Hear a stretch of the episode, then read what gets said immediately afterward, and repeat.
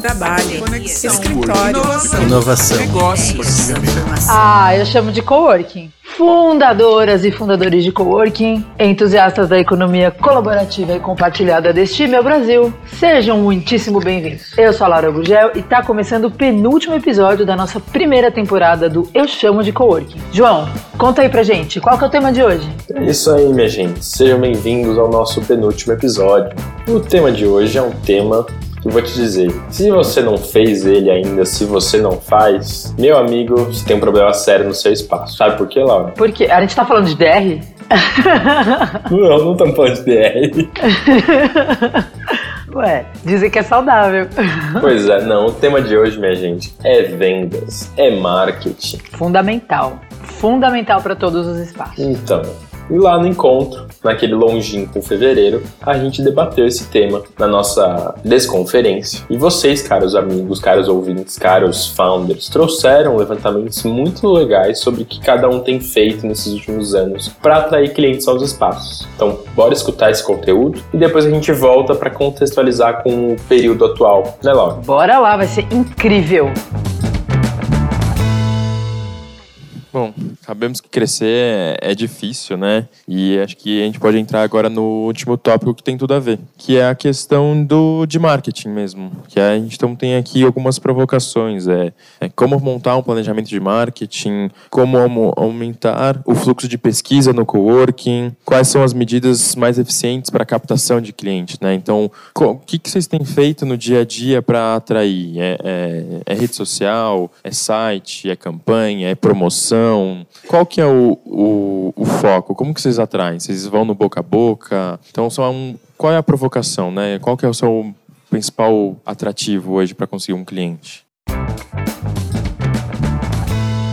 Você breve é, primeiramente, boca a boca, então reuniões de networking, eventos fazem muita diferença, mas 80% das nossas vendas vem de marketing, tá, gente? Então, invistam em marketing, a gente investe muito em inbound marketing também, que é conteúdo, gera conteúdo através do blog, traz muito cliente através de landing page direcionada. Então, invistam em marketing. Esquece essa coisa que, ah, vai se vender sozinho, é orgânico. Invistam em marketing. É um budget que tem que separar. Se vocês puderem ter um profissional de marketing dentro do coworking de vocês, é legal. Mas hoje a gente trabalha com agência e funciona bem legal. 80% das nossas vendas vem de marketing digital. O restante vem de indicação dos próprios clientes através de uma rede de indicações com descontos ou reuniões de networking e eventos que a gente participa. Então, 80-20, tá? Eu vou reforçar o que a Renata falou. É, investir em publicidade online é sempre muito valioso o, o trabalho remoto ele só é possível por conta do advento da internet. Então, as pessoas que estão no coworking, muito provavelmente elas estão na internet. Então, atingir esse público pela internet é um ótimo canal.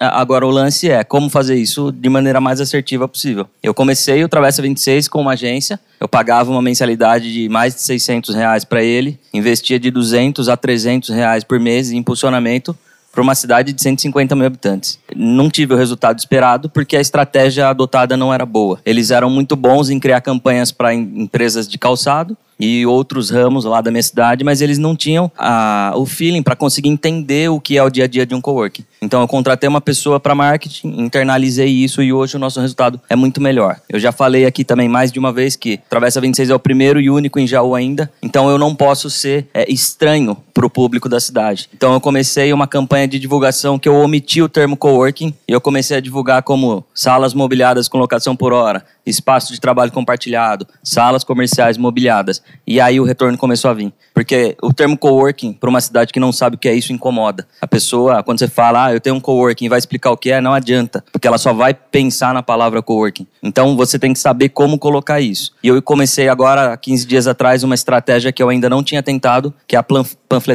de rua. E acreditem, lá para o meu mercado isso está dando resultado. Fiz um panfleto que também lá não está escrito coworking no panfleto inteiro. Tem foto das salas, os atributos, as vantagens e os preços das salas. Meu preço é público, não tem por que eu não colocar no panfleto. E se tiver outros coworkings lá prestes a abrir, eu sei que tem, beleza, que eles tomem meu, meu preço como exemplo também. E vamos juntos, sabe? Então essa é a ideia, é entender também para o seu mercado, para o seu público, qual é a melhor estratégia. Online é bom também, mas às vezes o offline também vai bem.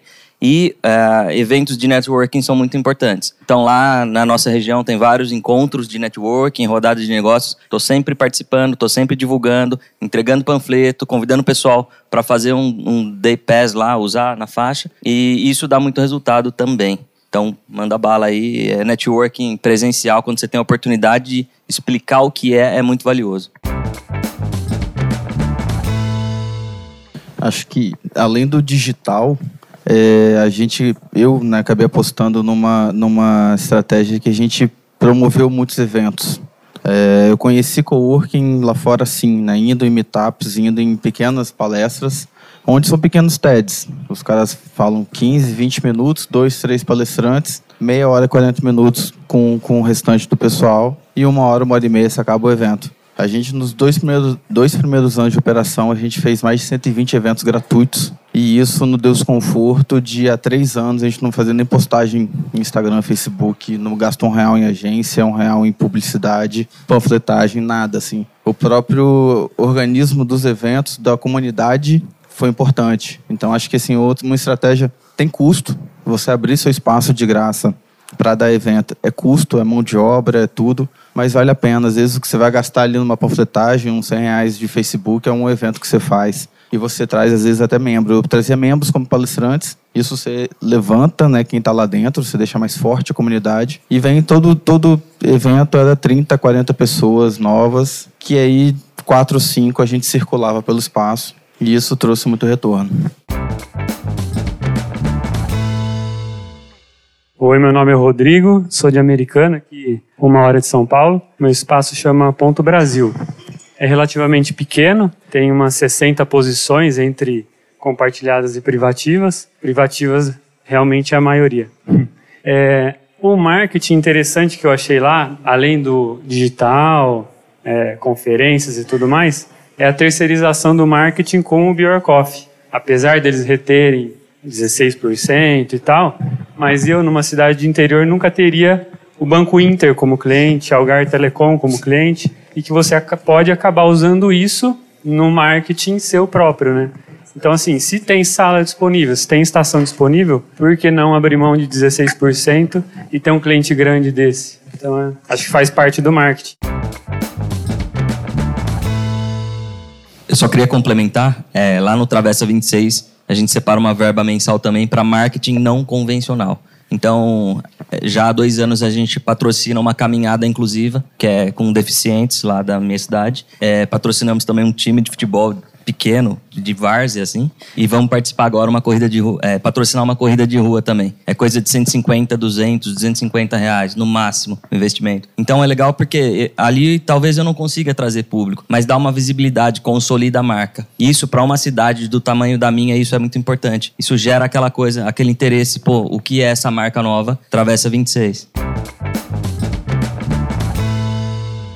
João, adorei essa discussão. Eu acho que os founders sempre trazem observações brilhantes e é sempre muito importante a gente refletir sobre um tema tão importante quanto esse. Que por mais que nem todos nós saibamos fazer e muitos de nós realmente não gostam muito, é importante que a gente observe esse aspecto principalmente para promover os nossos espaços e para também ajudar as nossas comunidades a se desenvolverem. Com certeza. Eu acho que a gente vive um momento delicado atualmente, mas o coworking ele é um, uma transformação de, de, de, vidas, de carreiras, ele né, é um conceito muito novo. Quando a gente pensa em vendas de um conceito novo, é você primeiro conseguir explicar o que é, que é esse conceito, né? Por isso que a gente fala tanto que coworking é um estilo de vida, né, Laura? Uhum. E aí, quando a gente fala que é um estilo de vida, é você conseguir passar isso de uma forma tranquila, transparente e que seja algo bom, né? Então, não é simplesmente uma redução de custos. Então, como que a gente faz isso, né? E o pessoal no, no, no episódio levantou várias questões, né? Então, além do marketing digital, além de da presença de eventos, é, fazer eventos, atrair público, é você criar uma comunidade. E você, mais do que qualquer um, pode opinar sobre isso, né? Como que uma comunidade pode vender para você. É, aqui no clube por exemplo, e a gente sabe que não é a coisa mais mais certa a se fazer, a gente não investe em marketing. O que é, de fato, uma coisa que atrasa a gente um pouco, sobre muitos pontos de vista. Mas o que a gente faz aqui é fazer com que, ou dar força para nossa comunidade, promover a gente entre as outras pessoas que eles conhecem. Para vocês terem uma ideia, cerca de 80% dos nossos clientes vêm por indicação, e somente por indicação, seja de outros founders, seja de amigos, seja dos nossos próprios residentes. E isso a gente faz construindo uma comunidade bem forte, uma comunidade de pessoas que estão profundamente conectadas com aquilo que a gente acredita e com aquilo que a gente faz aqui. E essa é só, obviamente, uma possibilidade, né? O, o, João, sei que você trabalha bastante o marketing da Block, inclusive vocês fazem publicações que eu adoro super. E acho legal você falar um pouquinho sobre isso também.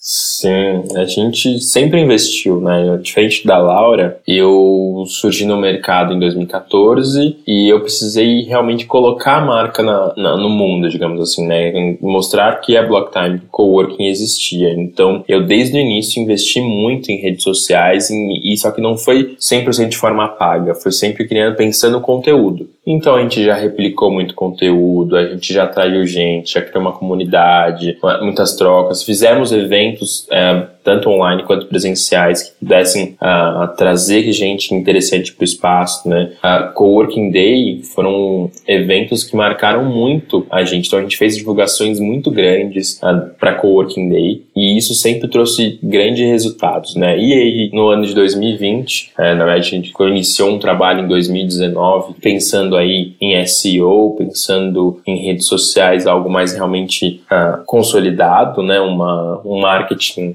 fechado, então eu tenho hoje uma equipe que me ajuda na produção de conteúdo diário e semanal, né? Então eu tenho conteúdos diários nas redes sociais, como a Laura comentou, principalmente para Instagram e Facebook, são posts que misturam aí assuntos uh, uh, do momento, uh, referências e tudo mais, com, com conteúdos da casa. E no, no blog a gente tem postagens semanais com conteúdos otimizados, né, que fazem relevância na hora de fazer uma procura. Então, o meu antigamente, meu site, ele só era visto se eu pagasse para o Google. Hoje, em função da pandemia, para cortar um pouquinho de custos, a gente deixou de pagar é, ads para o Google, mas meu site não deixou de ser visto. Por quê? Durante um ano inteiro, a gente fez uma série de mudanças e uma série de conteúdos que me garantiram a busca orgânica na internet, né? Então, nesse momento de pandemia, que a gente pôde se, né, segurar um pouco essa variável de marketing, eu preferi continuar pagando a produção de conteúdo ao invés de pagar ads. Né? Obviamente que no mundo ideal a gente tinha que ter dinheiro para tudo, mas como a gente sabe que ninguém tem dinheiro para tudo, a gente tem que fazer algumas escolhas. E acho que essa foi a escolha que a gente fez e tem trazido o resultado. E o resultado tem sido bom porque a gente está acompanhando a tendência do mercado. Né? Não sei se vocês estão acompanhando, mas tem várias reportagens trazendo que a procura por coworks tem crescido muito. E sim, isso é verdade. Né? Se a gente comparar que nos primeiros meses de pandemia a gente praticamente não teve nenhuma procura lá, foi realmente zero. Ninguém sabia o que ia acontecer, então para que procurar sobre coworking? Mas aí as coisas começaram a mudar a partir de junho, julho. Eu comecei a ter movimentação em agosto, então a gente começou a receber novos clientes em agosto. E agora em novembro, finalmente, depois aí de quase oito meses, né? A gente fechou o primeiro contrato grande para 2021. Então a gente tem uma movimentação acontecendo. Uh, e tudo é devido ao esforço de marketing, a produção de conteúdo que seja relevante ao momento. Não adianta você produzir um conteúdo também que as pessoas que né, desenvolvam, que tenham interesse por coworking, não, não vão procurar. Então a gente sempre tenta trabalhar com a persona do nosso espaço, né? Isso é uma coisa de marketing, né? Então você tem que criar qual que é o tipo de cliente que você quer receber, que você quer atender. E a partir desse cliente você vai começar a produzir conteúdos para ele. E aí foi assim que a gente conseguiu esses novos contratos e aí e é, e é, curioso, Lara, não sei como que tá aí no espaço de vocês, mas a gente teve uma troca no perfil de, de clientes, né? Nesse, nesses últimos três meses aí de 2020, né? Agosto, setembro, outubro.